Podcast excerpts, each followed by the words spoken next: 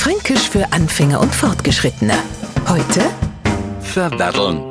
Freyers waren unsere Telefone alle nur an einer eineinhalb Meter lange Schnur gehängt. Und weil das immer mehr Leid zu kurz war, ist ein 10 Meter langes Kabel erfunden worden.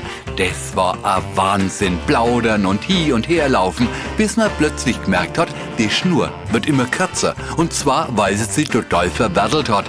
Wer strickt, der kennt das Problem, wenn sie die Wollen verwerdelt. Und manchmal verwerdeln sie auch die Schuhbändler. Bevor sie jetzt die Gehirnwindungen aller Nicht-Franken verwerdeln, sorgen wir für Durchblick. Verwerdeln, das heißt bei uns verhedern, verwursteln oder verknoten. Fränkisch für Anfänger und Fortgeschrittene. Täglich auf Radio F und als Podcast unter radiof.de.